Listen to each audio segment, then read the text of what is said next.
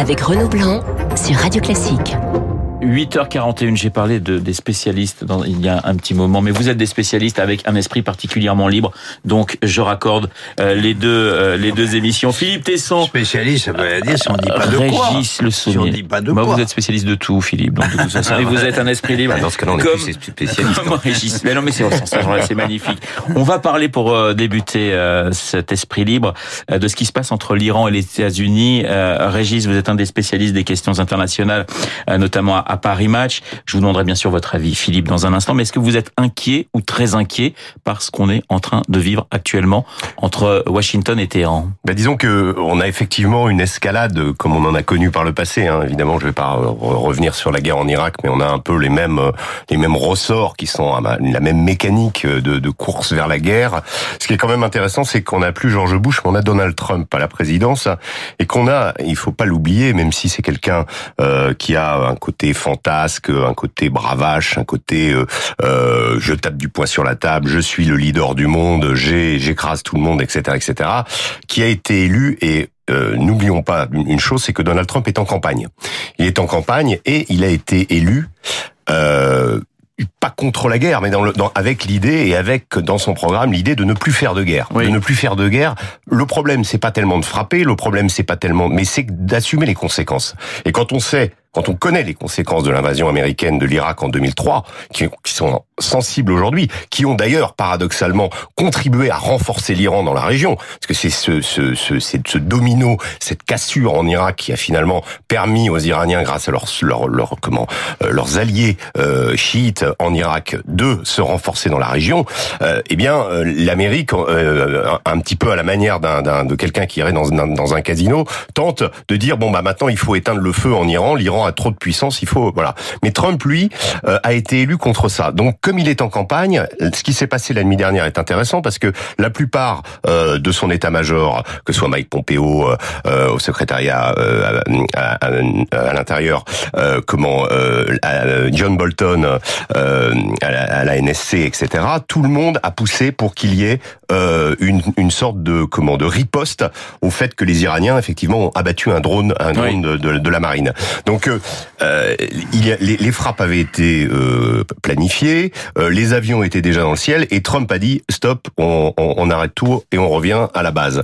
Donc euh, là, il y a une manière de, de, la part de Donald Trump de dire je suis, euh, c'est moi le président, euh, c'est pas vous qui décidez, c'est moi qui fais la guerre ou qui la fait pas.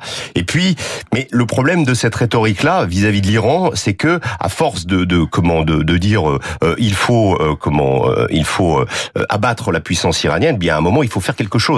Et, et, et là, Donald Trump est un petit peu coincé par sa propre rhétorique, par la rhétorique de son administration.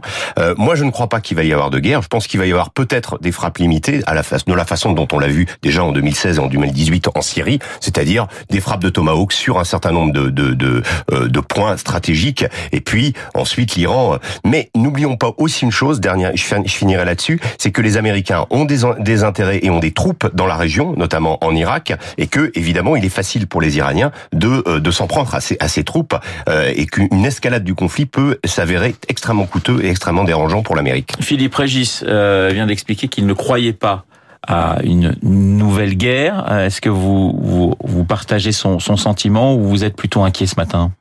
Et puis inquiet, non. Euh, je suis inquiet depuis deux ans, deux ans et demi. Je suis inquiet depuis... Ouais.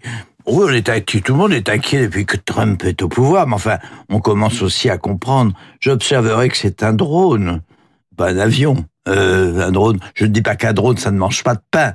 Enfin, ça relativise quand même la menace. 130 millions de dollars quand même. Euh, Le bah, drone. Suis quand même, euh, oui, pas énorme, il faut pas charrier. Mmh. On n'est quand même pas sur- dans, dans des pays sous-développés, notamment sur le plan financier. Arrête, non. Euh, et puis enfin, la stratégie de Trump, on le dit assez, c'est même pas de, c'est même pas de, de- c'est pas, pas de la politique sophistiquée. Ça repose quand même essentiellement sur la menace, c'est la stratégie du leurre. Euh, par là même un peu la stratégie de la frime. Enfin, euh, Régis est plus compétent que moi en la matière. Vous parliez d'expertise, lui, il est expert et c'est son, c'est son point fort, le, la géopolitique, la stratégie militaire, etc. Moi, je suis du bon sens, c'est tout. J'observe et puis je tire des conclusions. Euh, voilà, ça, ça repose. Je dis pas que c'est de la frime, Enfin, c'est du leurre. Il faut bien quand même le dire. Et un jour, ça, cette menace peut éclater. Et c'est tout à fait évident. Mais je n'y crois, je n'y crois pas. Je crois que personne, de toute façon, aucun des deux n'a intérêt à ce que la la, la, menace euh, euh s'inscrive de façon dangereuse dans les faits. Et on est encore une fois, il est en campagne électorale. Il a tout dit, Régis. Voilà, ça y est.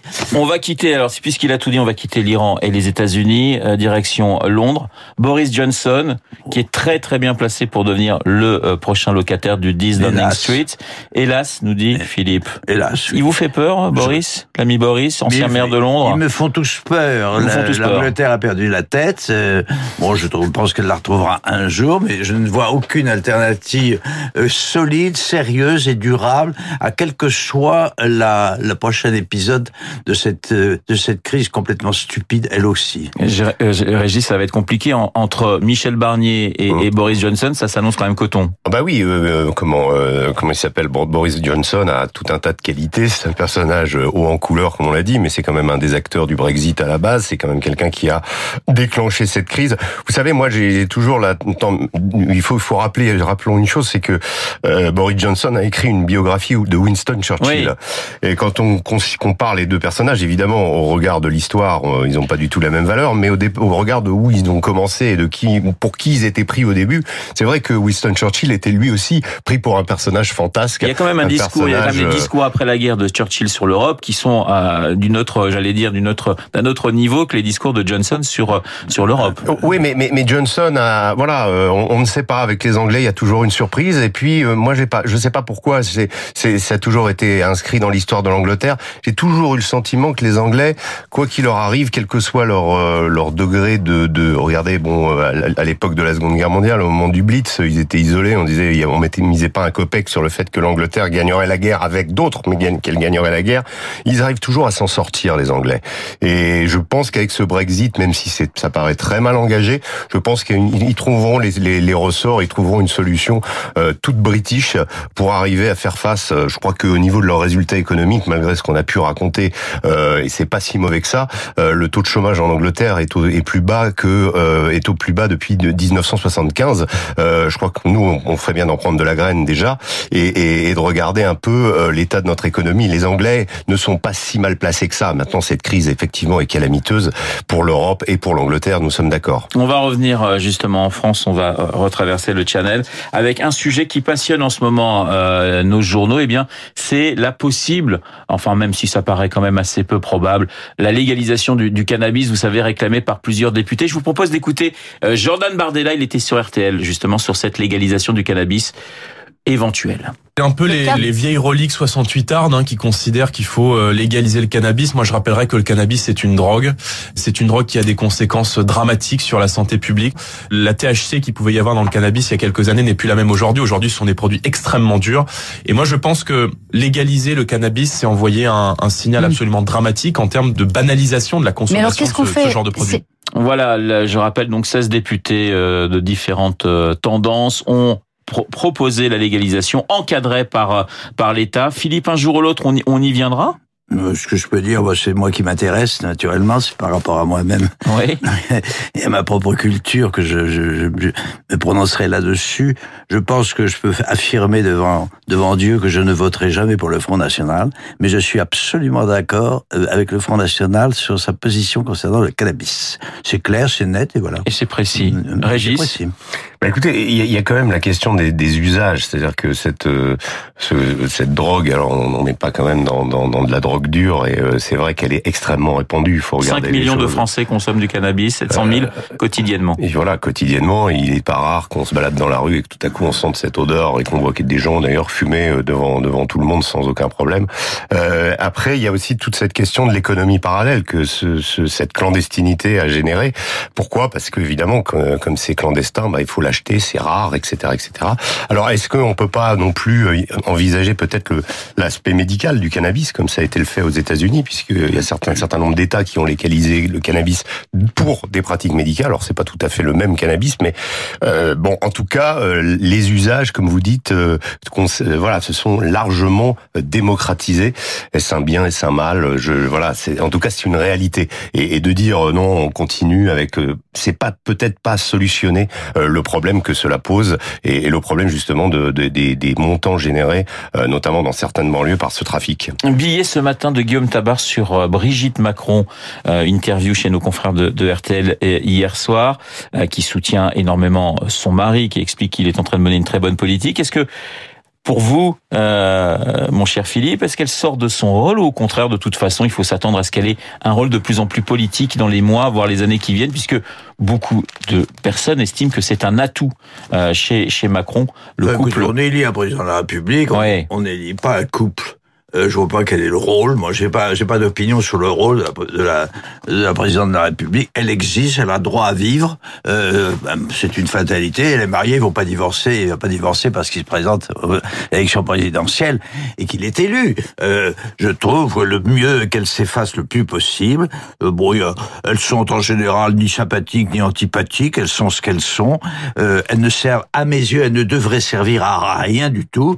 Et je ne, je, je ne succombe pas à la conclusion euh, majoritaire euh, de l'opinion française, euh, ce que j'entends dire que elle ne joue pas un rôle politique, elle est là pour si elle est là pour pour faire de la figuration, donc ça confirme tout à fait ce que je dis, elle n'a aucun rôle.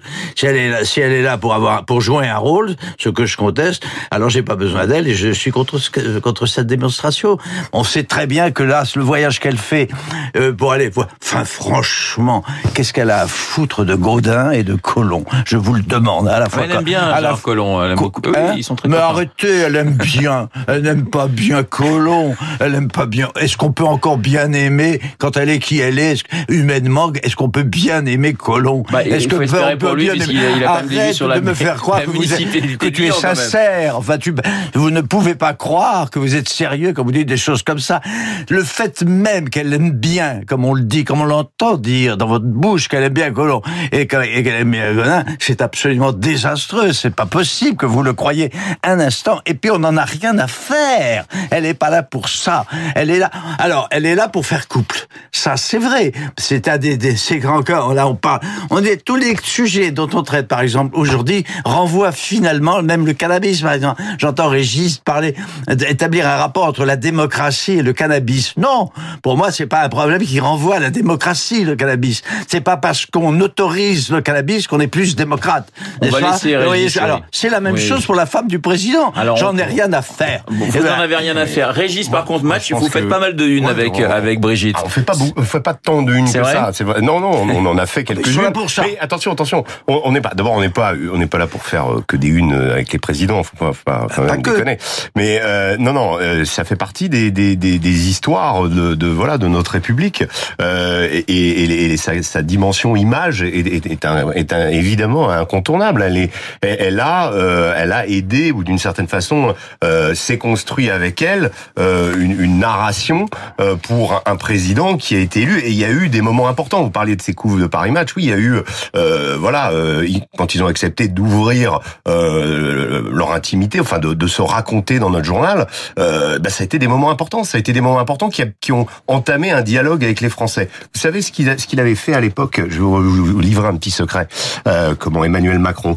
Euh, D'habitude, euh, en milieu de l'été, nous à Paris Match, on avait souvent le couple euh, Nicolas Sarkozy, Carla Bruni euh, en vacances. Ah, Euh, ouais. C'était un des ce qu'on appelle presque un des marronniers. Oui, les- C'est- voilà. Avec, Eh bien, des, avec des étapes euh, oui, récurrentes. non, bien sûr, connaît, bien sûr. Il y a eu l'enfant, il y a eu Régis, vous euh, énerver juste après, Et, vous euh, inquiétez non, pas. mais vous énervez pas, Philippe. Mais je que, m'énerve voilà. je Et, et- euh, on on, les avait en général autour du 15 août. C'était c'était vraiment le voilà l'habituel, etc. Eh bien cette année-là, je crois que c'était 2016. Euh, eh bien c'est le couple euh, Macron. Euh, voilà. Dans, dans un rendez-vous important avec les Français, c'est-à-dire qu'il y a toujours un homme politique. Je dis pas que c'est systématiquement à cette date-là, mais là les Français sont en vacances et qu'est-ce qu'ils découvrent? Effectivement, le couple présidentiel en maillot de bain euh, à la plage. On a été beaucoup critiqués, Pas en maillot. etc. Si, Si, si, ils étaient en maillot. Deux. l'occurrence. Si, si. Enfin, Eh, ils étaient. euh, J'ai voilà. jamais vu en maillot. Ah bah si, en Elle de match. hein. Bah oui. Je l'ai jamais vu en Ah maillot. bah enfin, Attends, Philippe. c'était- Bon, allez, voilà. Régis va vous apporter la tenue, photo. tenue estivale, on dira. Oui. Et, et, et, et donc à cette époque-là, effectivement, ça a permis de, de, de, je dirais, que c'était un moment important, c'était un moment estival, et ça a permis de commencer à connaître ce couple, qui ensuite, effectivement, a joué beaucoup là-dessus. Et donc, vous dites le rôle d'une première dame, effectivement, il ne doit être de rien. Je crois que à une certaine époque, on avait défini le rôle de la première dame. Elle n'a aucun statut ni quoi que ce soit. Je crois qu'elle, euh, elle avait, elle avait pour tâche de, de, quand on était prisonnier, on pouvait écrire au président de la République, et la première dame répondait au, euh, à, certains prisonniers. C'était un des seuls rôles à l'époque de euh, euh, président du Conseil, etc. Euh, L'épouse avait ce rôle, c'est tout. Euh, Il n'y a pas de statut. On a largement débattu à l'époque de François Hollande. Je reviendrai pas dans ces détails sur le statut de la première dame. Il n'y a pas de statut, il n'y a pas de rôle. Mais en termes d'image, vous pouvez pas nier, Philippe, qu'il y a une importance considérable dans la construction du personnage. Non, mais je peux le regretter. Voilà. J'ai le droit de le Il n'y a regretter. pas un couple à l'Élysée, mais euh, il y a quand même une femme et un homme, et euh, cette femme a beaucoup d'importance. Merci beaucoup, messieurs. Régis Le Sommier, Philippe Tesson, Esprit Libre. Euh, Ce matin, sur l'antenne de Radio Classique, il est 8h57 dans un instant, l'essentiel de l'actualité, Laurence Gontier.